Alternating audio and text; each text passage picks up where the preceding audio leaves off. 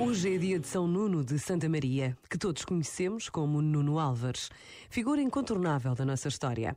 A glória das vitórias, a glória de ter defendido o reino, ao contrário do que muitos poderiam esperar, levou a uma vida humilde, discreta e pobre, como irmão na Ordem dos Carmelitas. Morreu em Lisboa, no convento do Carmo, por ele fundado.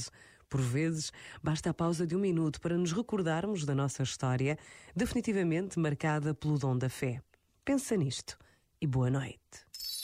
Este momento está disponível em podcast no site e na app.